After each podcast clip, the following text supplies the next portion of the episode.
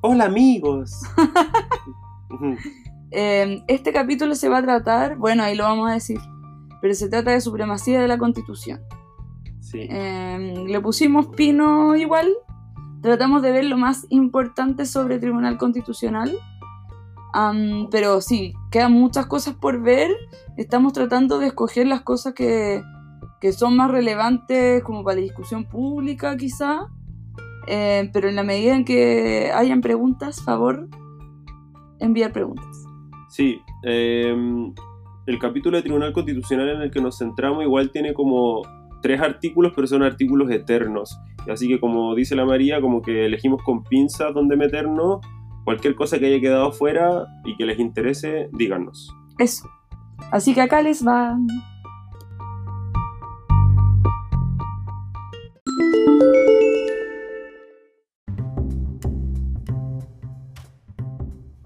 Ya, Ya, hoy día vamos a hablar de supremacía de la Constitución.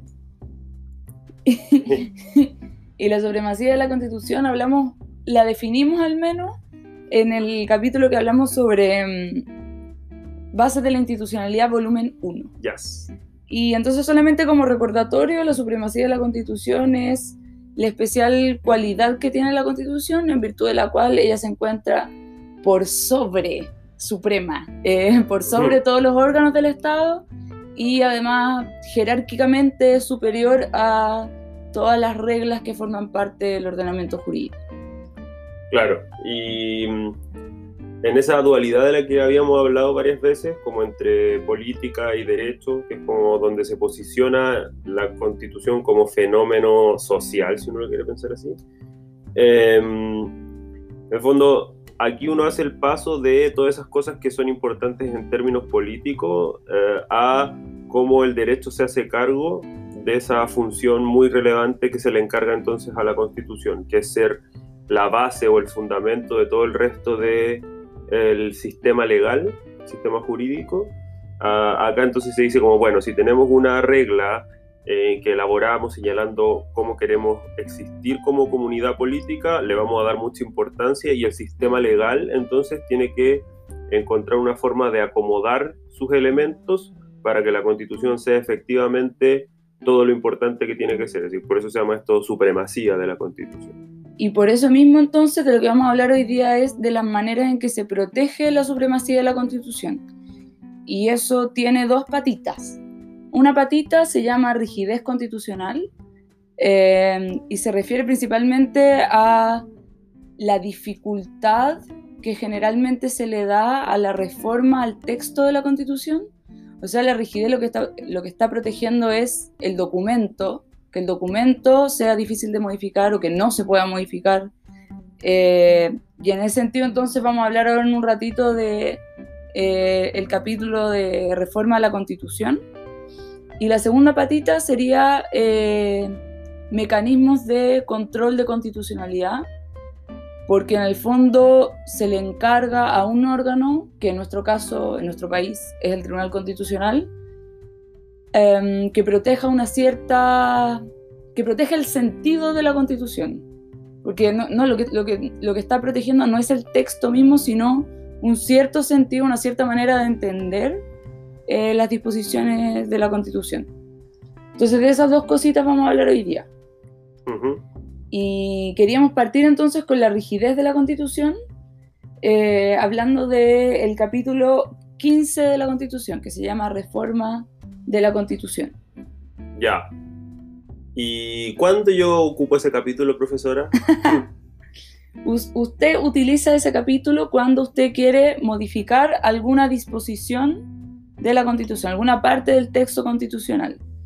Y en general pasa mucho que de repente los parlamentarios quieren hacer algo, o el presidente quiere hacer algo, él o la presidenta quiere hacer algo, y se dan cuenta que lo que, lo que quieren hacer no lo pueden hacer porque la constitución no lo permite. Entonces muchas veces la vía para hacerlo es simplemente decir, bueno, ya no lo podemos hacer por una cuestión puntual, no porque en realidad se quiera cambiar el sistema, Ujú. eh, pero por una cuestión puntual y dicen como, ah, bueno, pero entonces cambiemos la constitución para poder hacerlo. Que es más o menos lo que está pasando con, con la, la manera en cómo van a implementar el acuerdo por la paz y la nueva constitución. Para poder hacer los plebiscitos y llamar a, los, eh, ¿cómo les dicen? Eh, convencionales, a los miembros de la convención. Exactamente. Eh, ¿Por qué? Porque el plebiscito solamente está contemplado en un caso específico en la Constitución que se refiere a casos en que hay conflictos entre el presidente de la República y las cámaras. Y para solucionar ese problema se le pregunta a la ciudadanía. Es el único caso en que está contemplado el plebiscito. Y por lo tanto lo que van a hacer ellos es decir, bueno, eh, ahora se va a agregar un nuevo, una nueva hipótesis de plebiscito en este mismo, en este mismo capítulo. Claro. Que tú me decías que le iban a poner de otra manera, ¿o no? Le iban a cambiar el título. Sí, le van a cambiar, ya no se va a llamar solo reforma, sino se va a llamar algo así como sobre la reforma de la constitución y el camino hacia una nueva constitución. Entonces ahí adecuando a la medida de lo que ellos quieren hacer, claro. Em, bueno, entonces, eh, como para agarrar el hilo de lo que habíamos hablado en, en oportunidades anteriores, en general nosotros habíamos visto que en Chile la regla general es que las leyes se aprueban por un quórum de la mayoría de los diputados y senadores presentes en la, en la sala a la hora de votar y que hay otras reglas especiales que son las leyes de quórum calificado y las leyes de perdón, las leyes orgánicas constitucionales que tienen un quórum de la mayoría absoluta y eh, cuatro séptimos de los diputados y senadores en ejercicio respectivamente. Y en el caso de que uno quisiera reformar la constitución, el quórum es aún mayor, por esto que hablábamos de la rigidez constitucional. Y el quórum es de tres quintos, bueno, la regla general es que el quórum es de tres quintos de los diputados y senadores en ejercicio. Claro, y ahí como solamente para cerrar el círculo, eh, podemos complementar diciendo que el artículo 66, este que ya vimos y que clasifica los tipos de leyes señalando el quórum respectivo para cada caso, eh, además de la ley ordinaria, la de quórum calificado y la orgánica constitucional, se refiere eh, también a un tipo de ley que se llama la ley interpretativa de la Constitución, que en el fondo, si bien se emplea poco y nada, pero la idea es que si hay alguna parte de la Constitución que presenta dudas en su sentido y eh, hay un acuerdo en el Congreso, puede decir como, oye, mejor aclaremos esto y dictemos una ley que diga que donde la Constitución no es tan clara, el sentido que hay que entender que tiene es el siguiente. Eh, se puede hacer eso a través de una ley, pero es un poco ridículo igual la manera en que está como pensado en la Constitución chilena, porque si uno mira el quórum en el artículo 66, el quórum es de tres quintos de los senadores y diputados en ejercicio, que es el mismo quórum que opera como regla general para eh, la reforma constitucional. Esto es lo que acaba de decir María.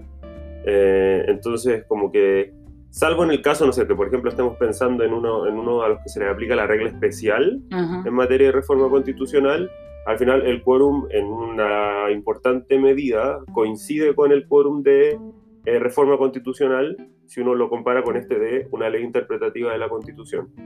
Eh, pero al mismo tiempo tiene lógica porque si al final yo voy a estar determinando cuál es el significado que tiene una parte de la Constitución a través de una ley interpretativa, en el, fondo tiene algo de eh, lógica que se pide el mismo quórum al menos que existe como regla general para reformar la Constitución. Claro, y por eso mismo no se utiliza mucho la institución de las leyes interpretativas de la Constitución, porque como es el mismo quórum, en el fondo se dice como, bueno, ¿para qué vamos a andar dándonos la vuelta? Mejor lo reformamos y, y estamos. Claro, pero esa es la regla general. Esa es la regla general. Pero...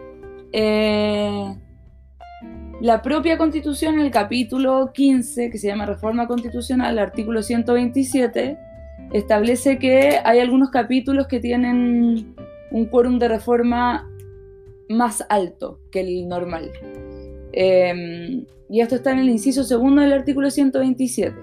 Entonces enumera los capítulos que tienen un quórum más elevado. Ese quórum es de dos tercios de los diputados y senadores en ejercicio y los capítulos son el capítulo 1, que es el que ya vimos, que se llama Bases de la Institucionalidad.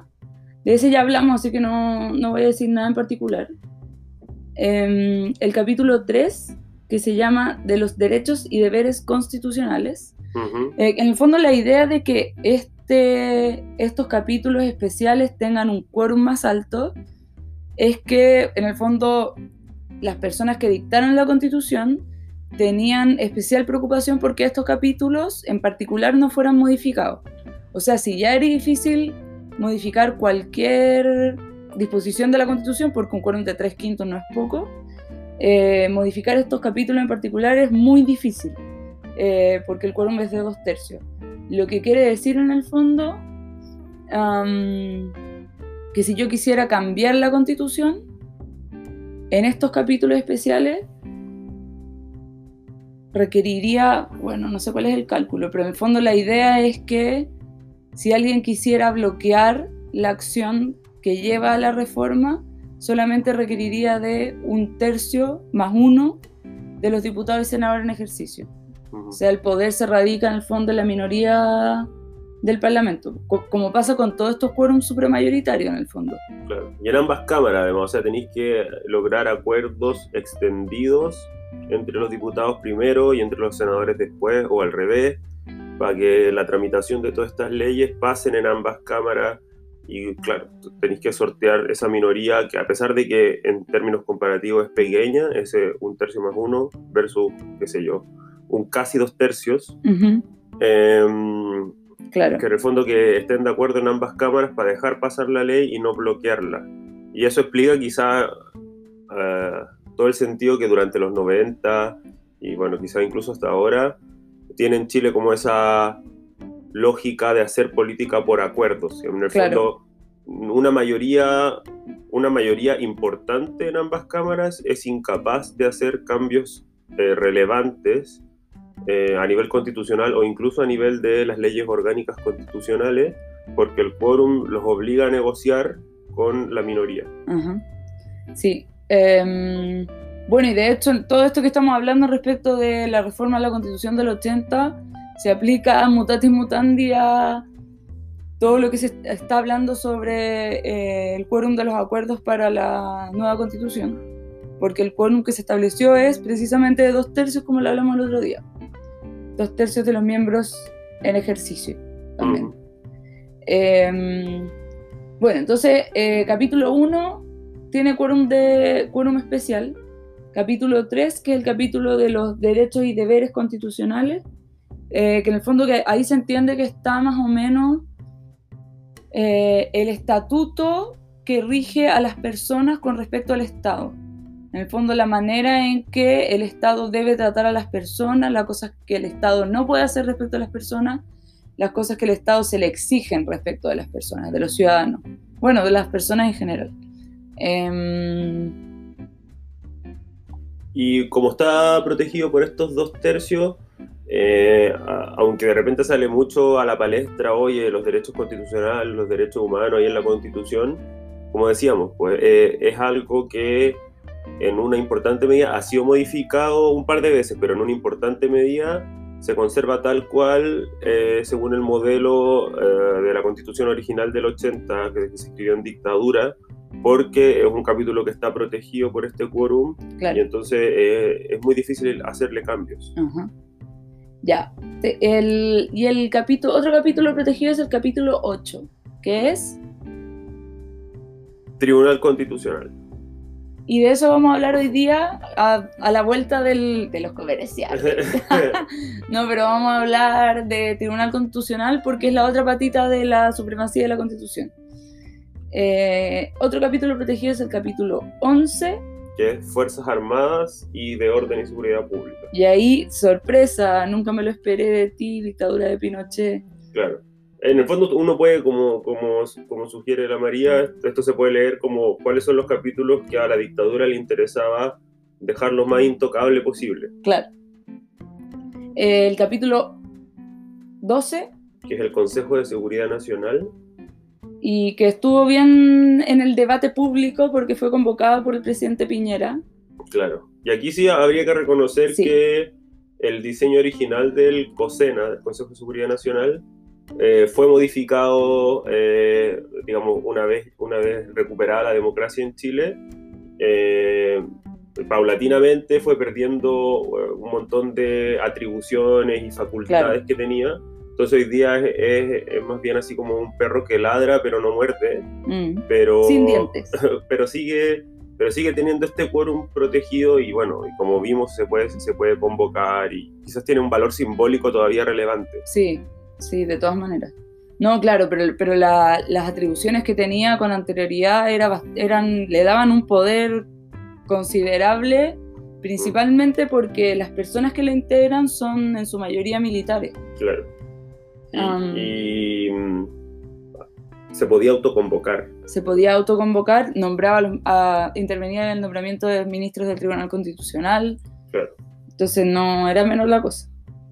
Eh, y el capítulo 15 también requiere un quórum de dos tercios de los diputados en ejercicio. que es el capítulo sobre reforma de la Constitución. Es decir, Eso, para cambiar los quórum hay que tener mucho quórum. eso. Así que eso con la rigidez constitucional.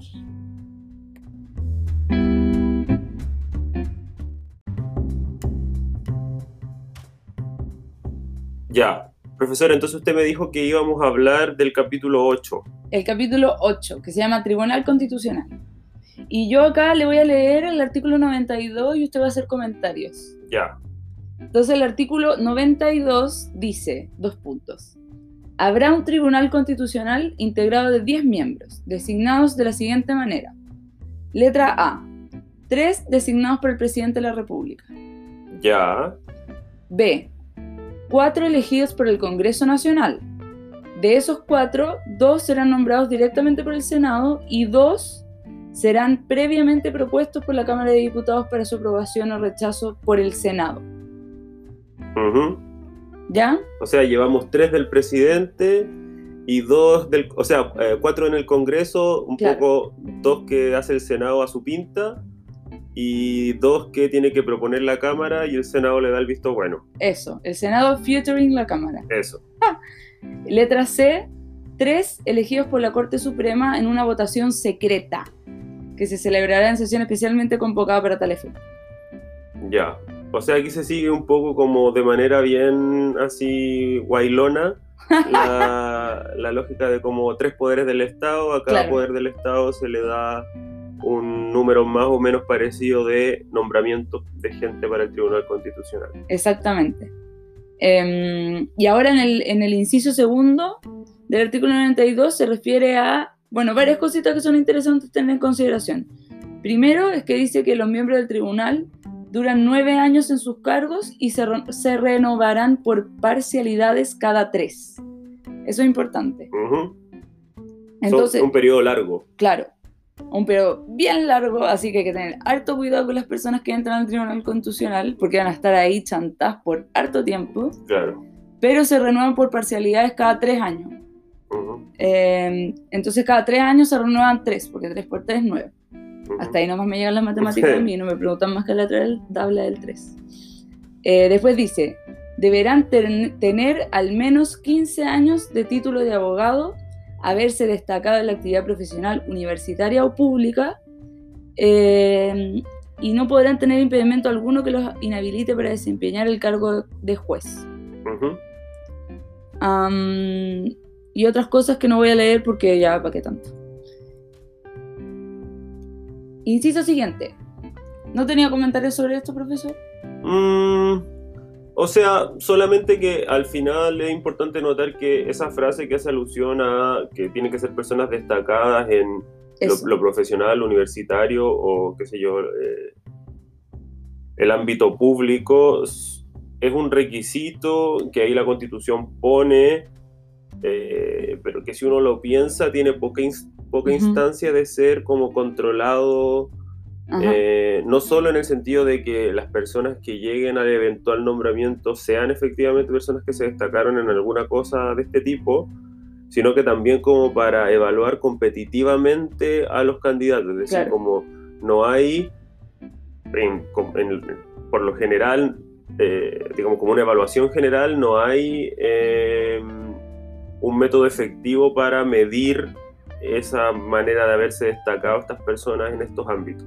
Lo que no quiere decir que no podría verlo, porque en el fondo, como la constitución es la constitución y la ley lo que hace muchas veces es decir, mira, este, esta, este artículo de la constitución se va a eh, desarrollar de esta manera, una ley perfectamente podría haber establecido un procedimiento para establecer, no sé, de acuerdo con títulos o con, qué sé yo, posgrados, artículos escritos, no tengo idea, una, una medida un poco más objetiva, Claro. pero eso no sucedió.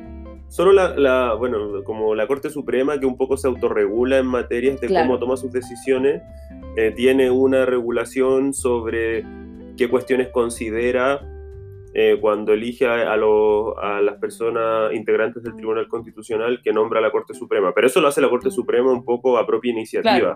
No es nada que, que venga man- Nadie se lo mandatado. pidió, Claro, eso, eh, peleó sola. exacto.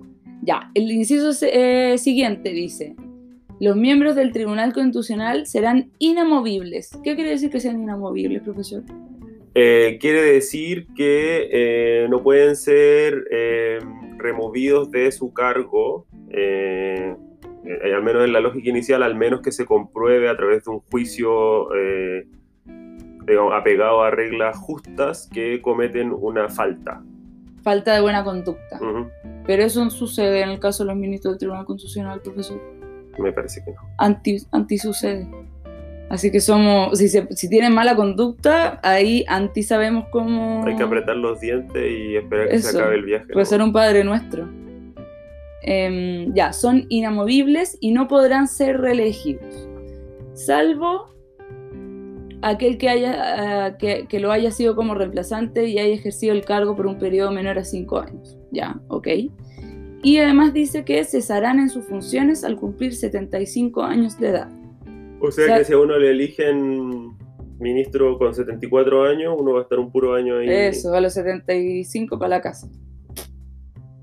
Em, inciso siguiente. eh, el tribunal funcionará en pleno o dividido en salas. ¿Qué quiere decir eso, profesor? Esto quiere decir, esto en general se trata sobre la manera en que funcionan los tribunales que están compuestos de más de un juez. Eh, se llaman esos tribunales colegiados o tribunales pluripersonales, no sé. Ujú. Eh, entonces, cuando un tribunal está compuesto de varios ministros eh, o jueces, se- hace- existen como dos modalidades de funcionamiento. La más lógica es que todos los jueces que forman parte de ese tribunal se juntan en una sala. Claro. En este caso, veíamos que los miembros del Tribunal Constitucional son 10, entonces uno diría, metemos a los 10 en una sala y ellos ahí hacen su trabajo y esa modalidad se llama funcionamiento en pleno, con, con toda la gente. Eh, otra modalidad es el trabajo en salas, que en este caso sería como dividir a los, a los ministros o jueces que hay aquí, que son 10, y entonces como la constitución dice acá, como puede funcionar tanto en pleno, todos juntitos, o en dos salas.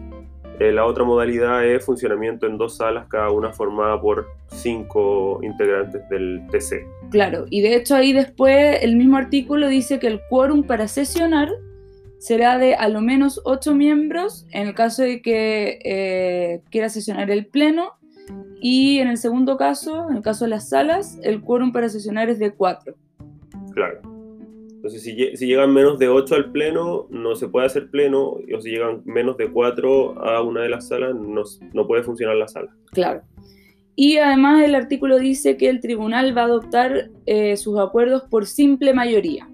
Simple mayoría quiere decir mayoría de los presentes. que en todo caso tienen que haber cumplido con el quórum para sesionar. Eh, salvo que se exija un quórum diferente. Y además dice que va a fallar de acuerdo a derecho. Que en el fondo acá simplemente hay que, o sea, habría que hacer la precisión de que cuando se dice que el Tribunal Constitucional falla conforme a derecho, uno debería entenderlo como referido a que el Tribunal Constitucional falla conforme a la Constitución porque en el fondo ese es el encargo que se le hace al Tribunal Constitucional. En la mayoría de las atribuciones que ejerce, lo que se le pide es que haga un control de constitucionalidad. Por lo tanto, eh, eh, la regla, la norma que tiene que tener a la vista es la Constitución, y no lo que hay además de la Constitución en el ordenamiento jurídico. Am, eso. Bueno, y además se señala que hay una ley orgánica constitucional que va a determinar el organizamiento, funcionamiento, procedimiento y fijará la planta, régimen de re- remuneraciones y estatuto de su personal. O sea, eso. Hay una ley orgánica constitucional de Tribunal Constitucional. Como hay una ley orgánica constitucional de todas las cosas especialmente relevantes en el Estado de Chile. Claro.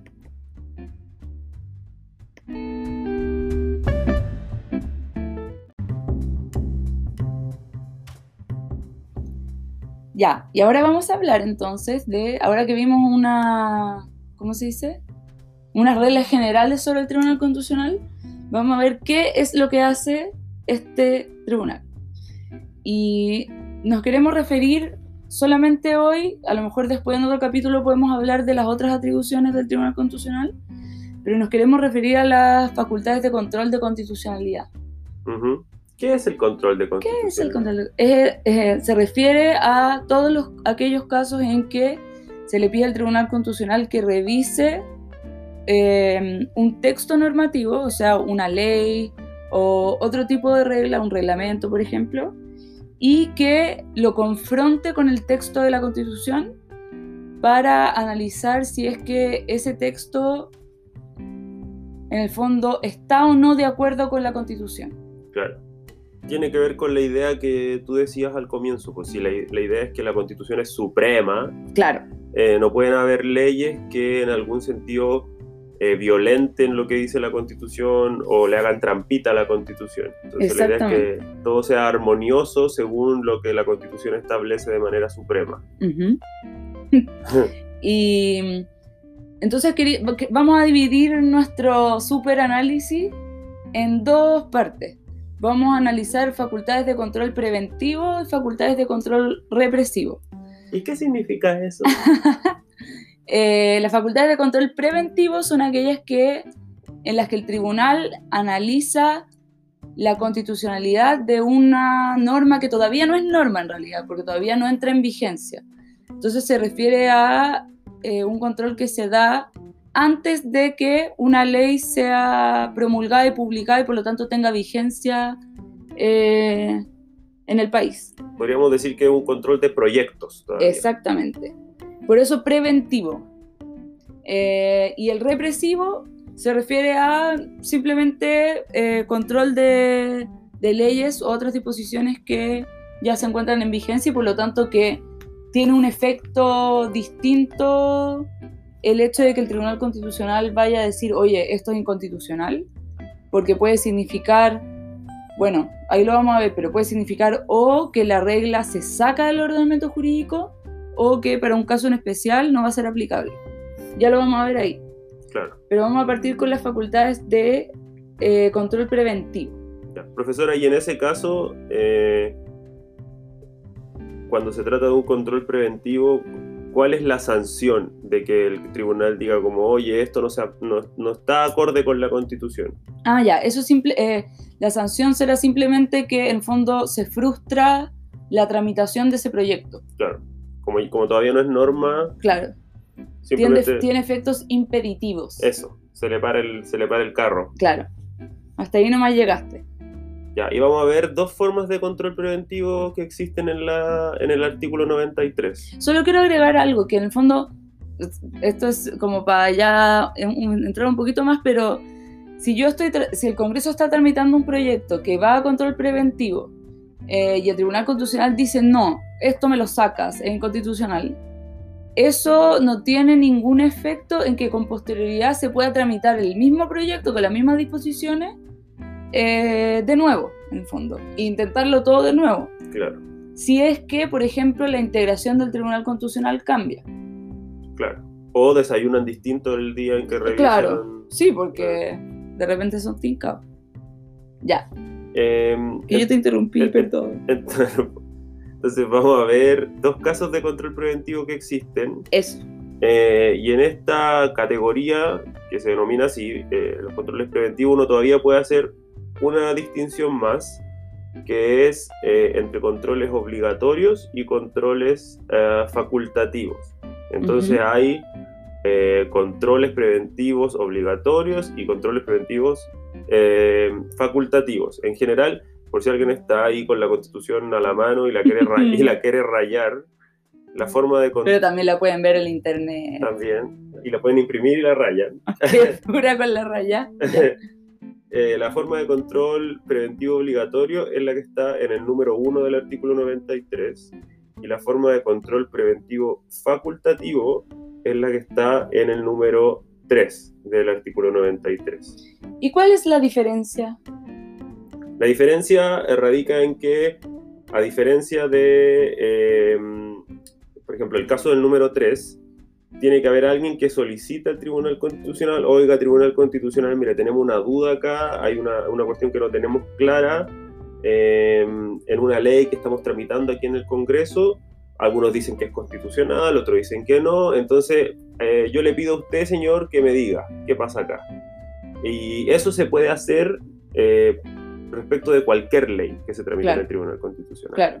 Entonces, lo facultativo que tiene es que para activar el mecanismo ante el Tribunal Constitucional se requiere eh, una solicitud, alguien que inicie ese procedimiento. Y ese alguien puede ser, digámoslo al tiro, eh, el presidente, alguna de las cámaras o un cuarto de sus miembros. Exacto. Ahí si alguien que quiere ver el detalle, por ejemplo, tendría que ver el número 3 del artículo 93, que dice que le corresponde al Tribunal Constitucional resolver las cuestiones sobre constitucionalidad que se susciten durante la tramitación de los proyectos de ley o de reforma constitucional y de los tratados internacionales sometidos a la aprobación del Congreso. Y luego el, el, aspecto que resaltaba recién María se encuentra un poquito más abajo porque es un artículo eterno. Eternity. Eh, pero hay un, un, párrafo, un inciso que comienza con, en el caso del número 3, y ahí está la especificación sobre quiénes pueden hacer la solicitud. Claro. Eh, y eso en general es la, la, las características que tiene esta forma de control preventivo, pero eh, solamente a solicitud de algún interesado en activar este procedimiento ante el tribunal. Ese sería el preventivo facultativo, entonces. Claro. ¿Y el del, el del número uno, qué título le ponías entonces? Eh, es una forma de control eh, preventiva, pero obligatoria, porque aquí no se requiere que nadie haga ninguna pataleta y lleve este asunto al Tribunal Constitucional, sino que eh, uno incluso podría señalar que si estas leyes a las que se refiere el número uno no pasan por el Tribunal Constitucional, tendrían como un problema de validez. Se entiende, que necesariamente para estar válidamente eh, dictadas estas leyes, tienen que pasar por el control obligatorio al que se refiere el número uno, que dice. Dos puntos. ¿Lo leo? Ya. Ejercer el control de constitucionalidad de las leyes que interpreten algún precepto de la Constitución, de las leyes orgánicas constitucionales y de las normas de un tratado que versen sobre materias propias de estas últimas, o sea, de leyes orgánicas constitucionales, eh, antes de su promulgación. Ya, bueno, y...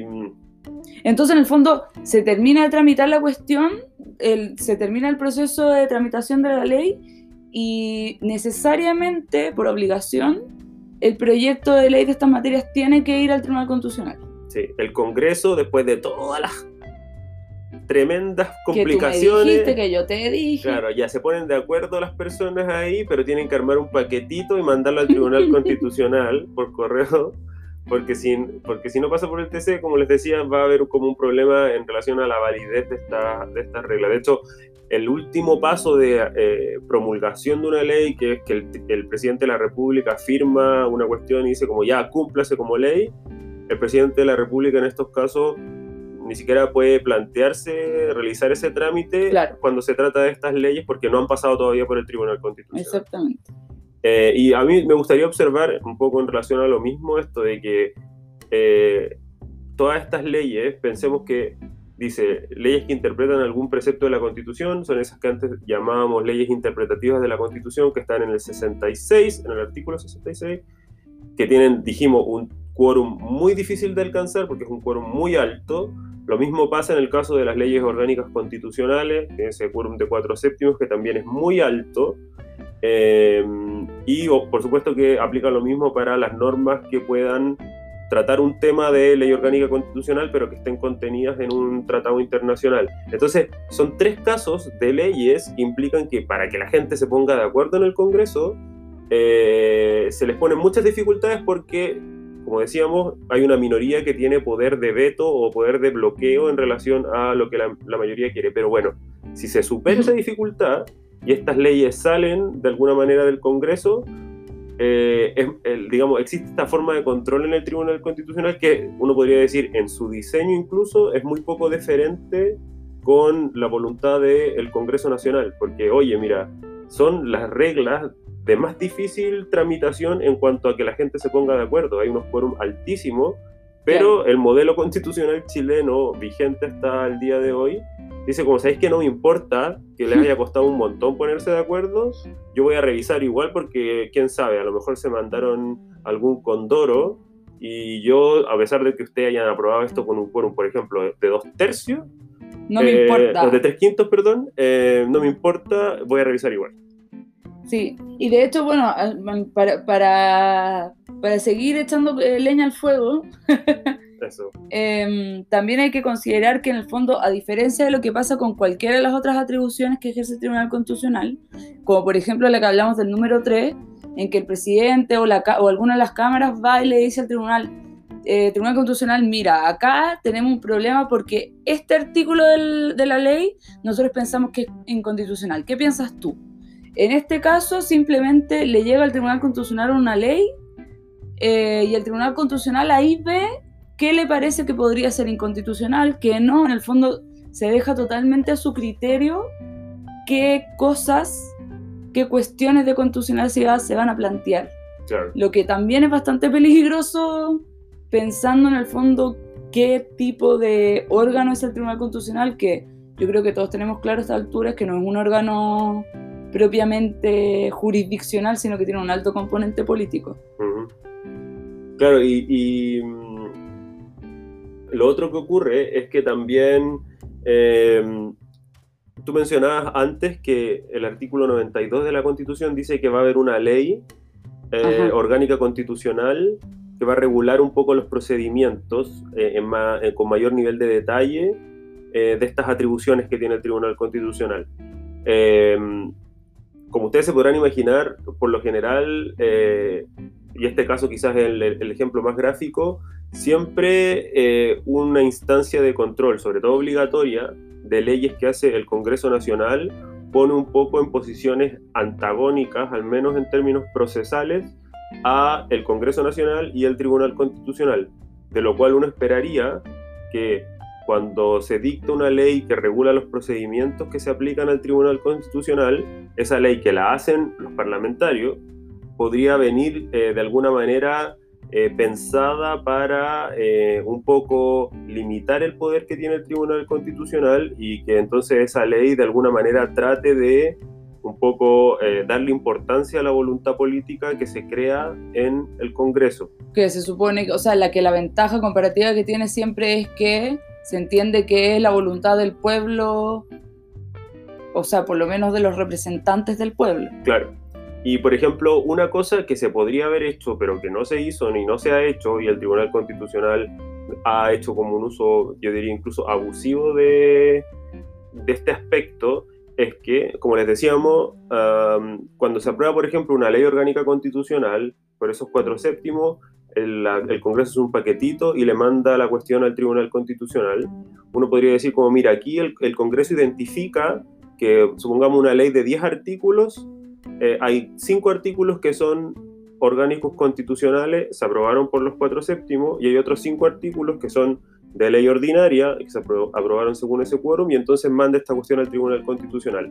La ley orgánica del Tribunal Constitucional, que regula los procedimientos, podría decir el Tribunal Constitucional solamente puede pronunciarse con esos, eh, sobre esos artículos que, por decirlo figurativamente, eh, el Congreso les mandó destacados con un destacador fosforescente, diciéndole como, oye, tribunal, mira, estos son eh, los artículos que son materia de ley orgánica constitucional, revísalos porque obligatoriamente tienes que hacerlo. Estos otros, nosotros los votamos como ley ordinaria y entonces están fuera de lo que tú tienes que revisar. Ahora, la ley orgánica que regula los procedimientos ante el TC no dice nada así ni parecido.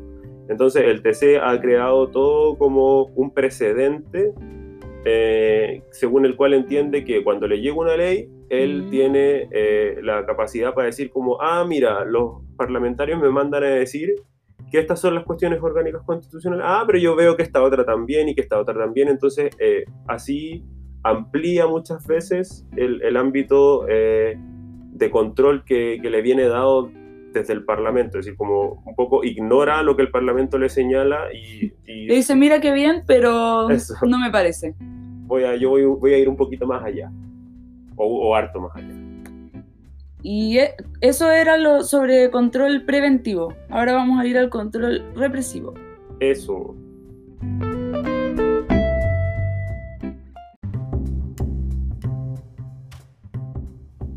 Ya, profesora.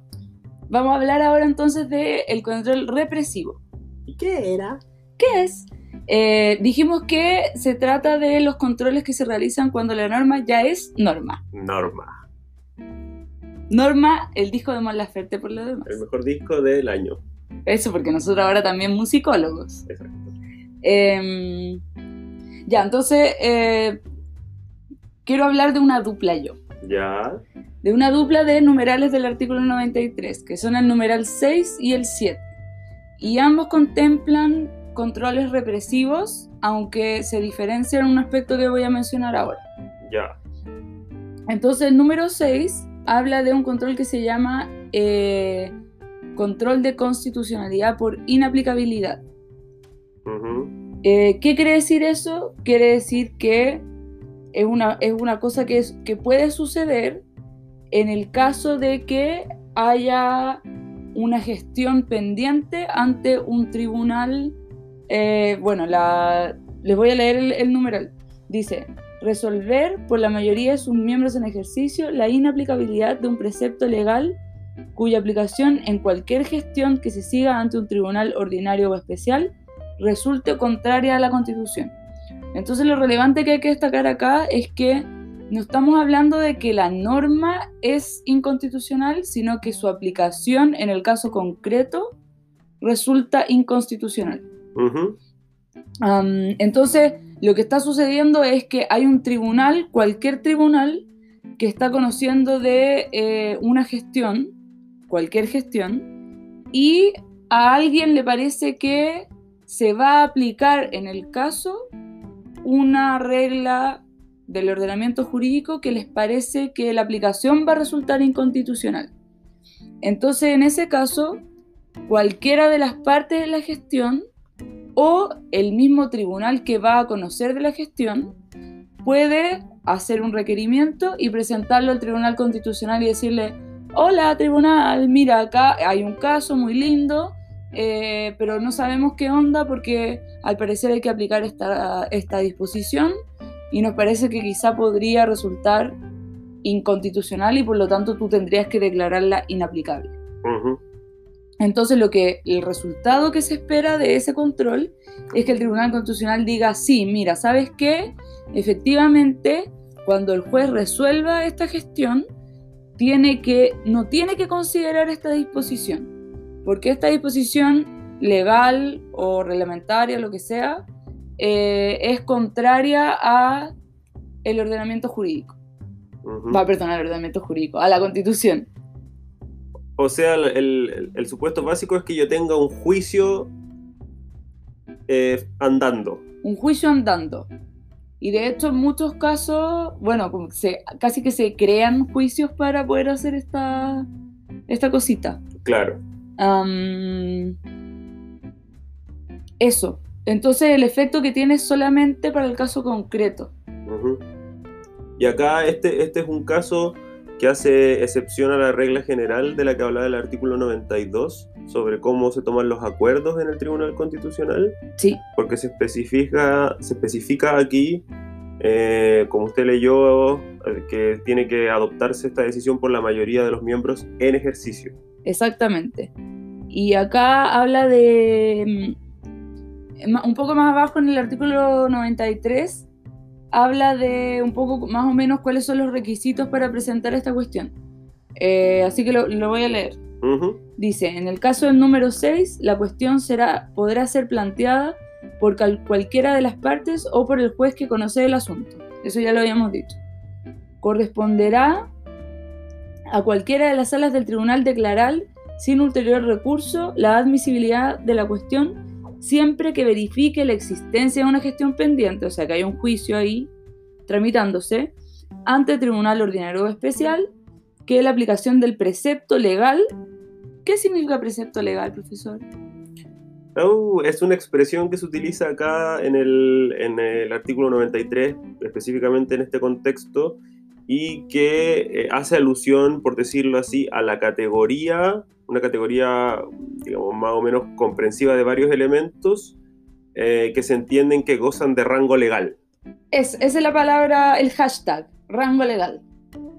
Ah, entonces, eh, según incluso el propio Tribunal Constitucional, en algunos casos ha entendido que algunas disposiciones que están en tratados internacionales, por ejemplo, cumplen esta, este requisito de tener rango legal. ¿Y qué cosas no tienen rango legal, profesor? Profesora, por ejemplo, un reglamento. ¿Por qué? Porque eh, se entiende que en términos jerárquicos los reglamentos están subordinados a la legislación eh, y por lo tanto, por lo general los reglamentos lo que tienen que hacer es adecuarse a la ley eh, por lo tanto, no, no, gozan de ese, de, ese, de ese rango legal. Claro, porque la figura de rango legal en el fondo se estructura sobre la base de, eh, como el ejemplo para antonomasia, que es la ley propiamente tal. Y esa es una disposición que es dictada por el Congreso Nacional.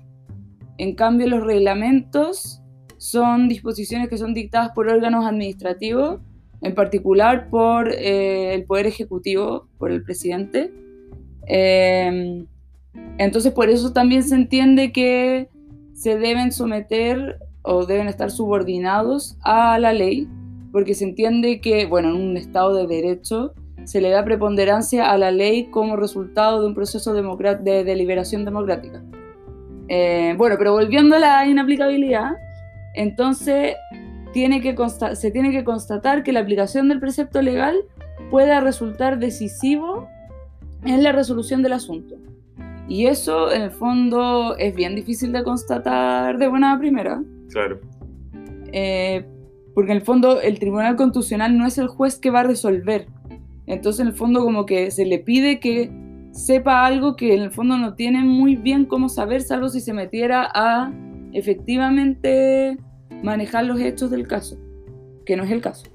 Em, bueno, entonces tiene que, el precepto legal tiene que resultar eh, puede, tiene que poder resultar decisivo en la resolución del asunto y la impugnación tiene que estar fundada eh, razonablemente. Que también un requisito muy lindo, muy precioso, pero que no tiene mucho. Uno no tiene mucho por dónde agarrarlo más que el criterio que fija el Tribunal Constitucional de lo que le parezca que es eh, fundado razonablemente. Bueno, y si yo cumplo todos estos requisitos, puedo llevar mi solicitud de que el tribunal me diga entonces si en este pleito, en este conflicto que yo tengo y que entonces esté tramitando un juicio, si el juez que va a resolver ese cagüín tiene que eh, tener a la vista el precepto legal que yo estoy cuestionando. ¿No? Exactamente. Y eso lo puede hacer, como veíamos por ahí, tanto una de las partes de ese juicio como el propio juez que puede decir como, oye, mira, tengo este juicio y a lo mejor esto, esto va a causar un efecto inconstitucional. Yo juez voy y le digo al TC, TC, ¿qué pasa acá? Eso. ¿Qué hago? Ahora, igual hay que recalcar que no hay un... Es, raro porque está todo esto regulado de esta manera, por lo tanto uno entiende que eh, a lo mejor hay una obligación de parte del juez a recurrir, pero en el fondo si uno mira la disposición que acabamos de leer, eh, lo que se dice es que el juez va a poder, podrá. Entonces, en el fondo, quizás ni siquiera es, no es una obligación, simplemente es cuando le queda la duda. Eh, pero no cada vez que tenga la duda tiene que hacerlo. Bueno, eso es una discusión. Eh, no está zanja.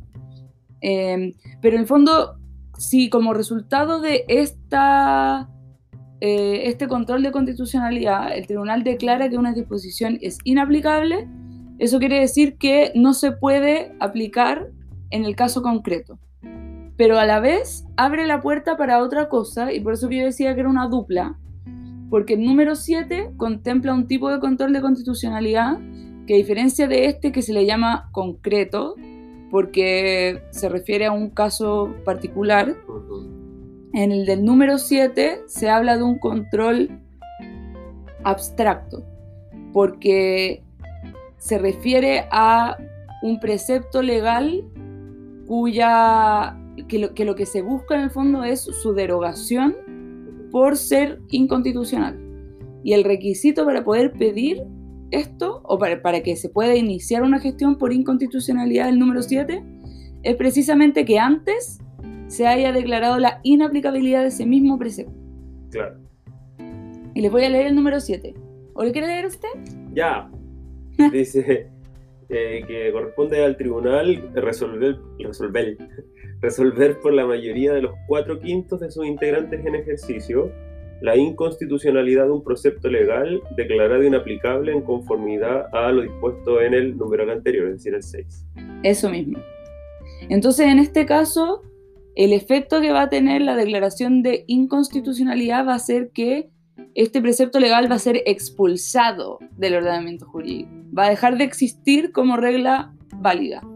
Claro, porque en el, en el caso anterior eh, no ocurría eso, profesora. No, en el caso anterior era solamente para el caso concreto no había que aplicarlo, pero nada más. O sea, eh, se sacaba esa norma de, eh, de la ensaladera donde el juez tenía las normas que va a usar para resolver ese caso. Exactamente. ¿Y acá qué pasa? En este caso, el precepto sale del ordenamiento jurídico y por lo tanto, en el fondo queda un hoyito ahí, en el ordenamiento jurídico, donde está esa regla. La norma... Eso. Hasta ahí no me llegó.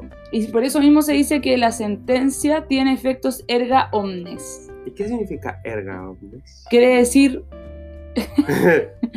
quiere decir simplemente que tiene efectos universales. Claro. Por eso que. Por eso que el control es abstracto y no concreto. Profesora, y aquí también hay una excepción a la regla de acuerdos del Tribunal Constitucional, la que veíamos en el artículo 92. Sí. Porque acá se habla de una mayoría de cuatro quintos. Sí. Que si pensamos que eh, si, pues, no sé, pues salvo que estemos pasando por un periodo en que un, un, ministro ya se fue y no se ha nombrado al otro, por lo general el TC tiene 10 miembros y 4 quintos equivale a 8. Ujú. Entonces, para poder expulsar una norma del ordenamiento jurídico se requiere el voto concurrente de 8, de sus 10 miembros. Y acá hay que decir una cosa que es que se nos olvidó mencionar, que es quién puede solicitar esta declaración de inconstitucionalidad. ¿Quién puede? Y acá el mismo artículo no- eh, 93, un poquito más abajo, dice, em, en el caso del número 7, una vez resuelta en sentencia previa la declaración de inaplicabilidad, lo que hablábamos recién, conforme al número 6 de este artículo, habrá acción pública para requerir al tribunal la declaración de inconstitucionalidad sin perjuicio de la facultad de éste para declararla de oficio. ¿Y qué significa acción pública? Ya. Eh, es que hay dos cositas. Acción pública quiere decir que cualquier personita podría ir a decir, hola, eh, mira, Tribunal Constitucional, parece que tú declaraste hace un tiempo, que por lo demás no hay un plazo, Ujú. eh, una inaplicabilidad y ahora a mí me parece que esta regla no solamente era inaplicable en ese caso, sino que era contraria a la constitución eh, de manera abstracta y general. Eso. ¿Sí? Y entonces ahí eh, una, una cualquier persona puede ir y pedir eso, o también O también lo puede hacer el tribunal de oficio. un día que se levantaron así. El tribunal simplemente es que igual acá uno tiene que considerar todas estas cosas que hemos mencionado, que uno dice como, mira qué raro, pero en realidad son maneras que parecen pequeñas, pero igual le dan bastante poder al Tribunal Constitucional, porque puede ser que una, una inaplicabilidad se haya declarado en los 80, eh, antes del, de la- del regreso de la democracia, eh, y ahora el, el, el 2019 el Tribunal Constitucional diga, mira, ¿sabes qué? Eh, me parece que ahora yo voy a decidir esto. Y simplemente porque se le ocurrió. Claro. Ahí en el fondo el- lo que otra manera en la que se denomina a esta a facultad que está en el número 7 es en el fondo eh, declaración de inconstitucionalidad con efectos derogatorios, ¿no? Ajá. Y derogación es lo que usualmente, según el esquema tradicional eh, de los órganos parlamentarios, la derogación es un órgano, una decisión que toma el órgano legislativo, en este caso el, el Congreso Nacional, de decir como, mira, yo en un momento, ah, promul- eh, digamos, aprobé esta legislación y se promulgó y está esta ley, pero luego yo, que soy el mismo órgano que creó esa ley, la derogo, decido que salga del sistema legal. Eso, eh, la pero- eyecto. Exacto, pero eso por lo general se entiende que es una decisión del órgano legislativo, eh, un, pon- un poco respondiendo a la lógica, el mismo que tiene el poder para hacerlo, tiene el poder para deshacerlo. Ajá. El que legisla puede también deslegislar, o sea, como matar a su propia legislación. Pero en este caso, eh, esta atribución del, del Tribunal Constitucional da cuenta de que se le pasa un pedacito de ese poder legislativo al Tribunal Constitucional, al menos en el sentido de que se le dice, oye, eh, tú ahora vas a poder darte cuenta cuando una regla es tan inconstitucional, no Claro. solo, no solo en, en- en la- en una gestión, en un juicio concreto, sino también en abstracto, más allá de cualquier juicio, y entonces vas a poder sacarla del ordenamiento jurídico. Y por eso se le llama, o sea, se, se dice que el rol del Tribunal Constitucional es de legislador negativo. como un Terminator. Oye, hemos visto eh, cuatro numeritos de este artículo. Sí. Y solamente queríamos mencionar, porque ya hablamos un poco de qué son los reglamentos. Y uno tendería a pensar que debería regirlos un sistema similar al que rige las leyes para el control represivo. Pero eso no es así. Claro, porque en el número 6, que tú decías que está como agarra- agarrado de la manito con el número 7, Ujú. todo gira en torno a la noción de precepto legal, de la que ya hablamos. Exacto. Eh, y entonces respecto de los reglamentos, la verdad no hay eh, una regulación especial más allá del número 16. Ya que es el último numerito que vamos a mencionar de esta tracalada de números Eso. que hay en el 93. Eso. Porque, a ver, si, si hubiesen más dudas sobre algún número que a ustedes les interese particularmente, háganoslo saber. Sí. Nosotros podemos meternos por ahí. Pero en general podríamos decir que eh, lo más, eh, lo que generalmente más trasciende como a la discusión pública en relación al TC, Lo que tiene más rating. eso tiene que ver con esto, los cuatro numeritos que ya vimos, Sí. 1, 3, 6, 7 y este que vamos a ver ahora, Y el que 16, es el número claro. 16. Claro. ¿Qué dice el 16, ¿Qué profesora? Dice, resolver sobre la constitucionalidad de los decretos supremos, cualquiera sea el vicio invocado, incluyendo aquellos que fueran dictados en el ejercicio de la potestad reglamentaria autónoma del presidente de la República, cuando se refiere a materias que pudieran estar reservadas a la ley por mandato del artículo 63. Oye, qué denso este artículo. Sí. Eh, ya, pero en el fondo se refiere a qué cosa. No se refiere a los reglamentos en sí, sino que se refiere a los decretos supremos. ¿Y qué son los decretos supremos, profesor? Eh, los decretos supremos se entiende que son aquella forma a través de la cual eh, el presidente de la República, eh, quien sea que ocupe ese cargo, expresa su voluntad, mm, digamos, expresa una voluntad que va a surtir efectos jurídicos. Es la manera, por decirlo en otros términos, la manera en que el presidente de la República ejerce su autoridad. eh, destinada a generar efectos jurídicos. O sea, lo que sea, lo que sea que haga el presidente de la República, eh, cualquier cosa lo hace por medio de un decreto supremo. Y Claro. entonces uno puede luego entrar a decir como, mira, hay un cierto tipo de decretos supremos que hacen esto, que hacen esto otro, los distintos tipos de actuación que pueden surgir del presidente de la República, pero siempre eh, como la, la matriz formal es que, mira, si hay un acto que es del presidente de la República, va a, te- va a venir en la forma de un decreto supremo. Y entonces, de hecho, entonces, cualquier cosa que haga el presidente de la República, como tú decías, tiene que estar contenida en un decreto supremo, porque el decreto supremo es solamente el continente. Ujú, El contenido puede ser un reglamento, un acto, cualquier otra cosa. claro. pero el continente siempre tiene que ser un decreto supremo. Eh, y por lo tanto acá el número 16 se refiere a los decretos supremos, eh, que en el caso de que se esté ejerciendo potestad reglamentaria pueden ser de dos tipos. A lo mejor lo podemos explicar al tiro.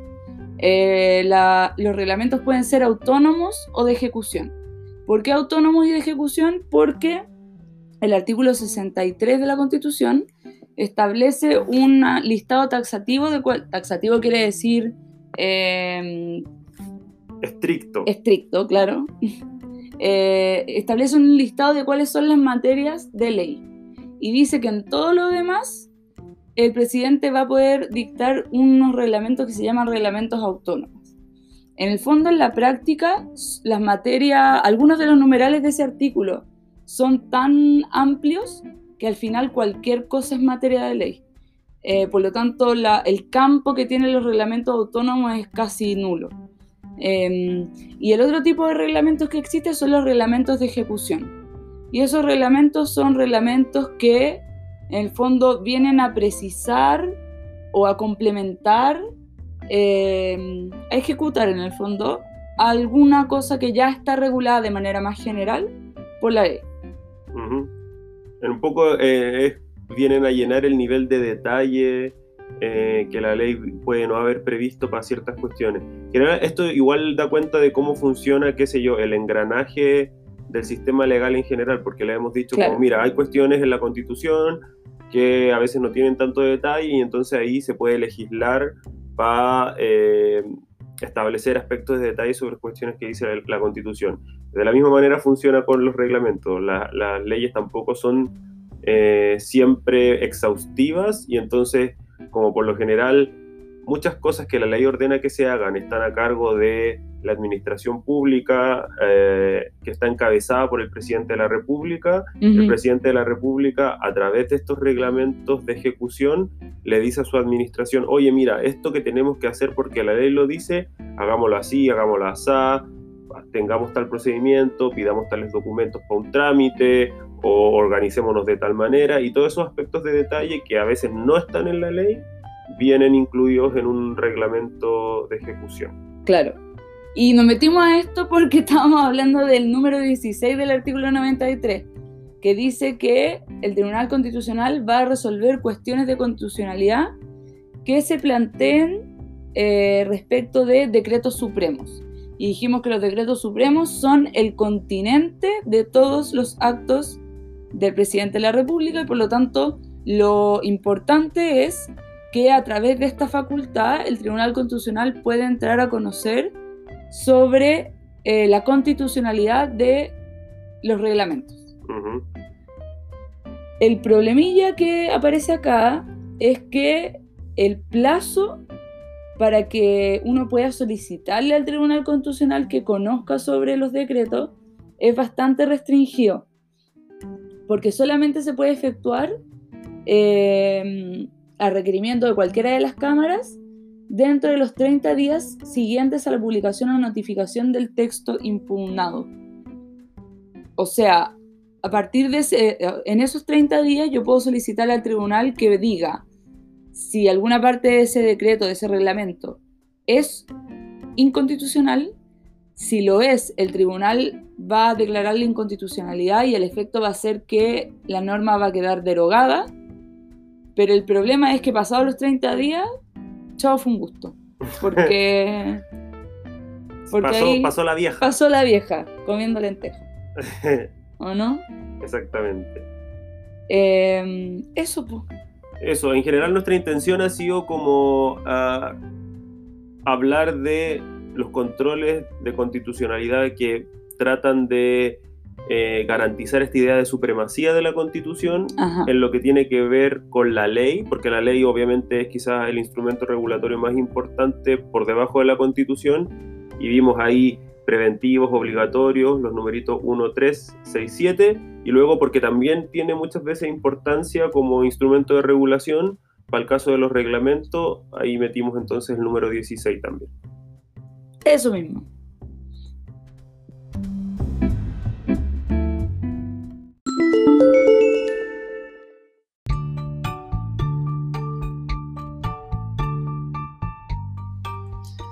Ya, pues, y damos por finalizado entonces este capítulo que titulado Supremacía de la Consti.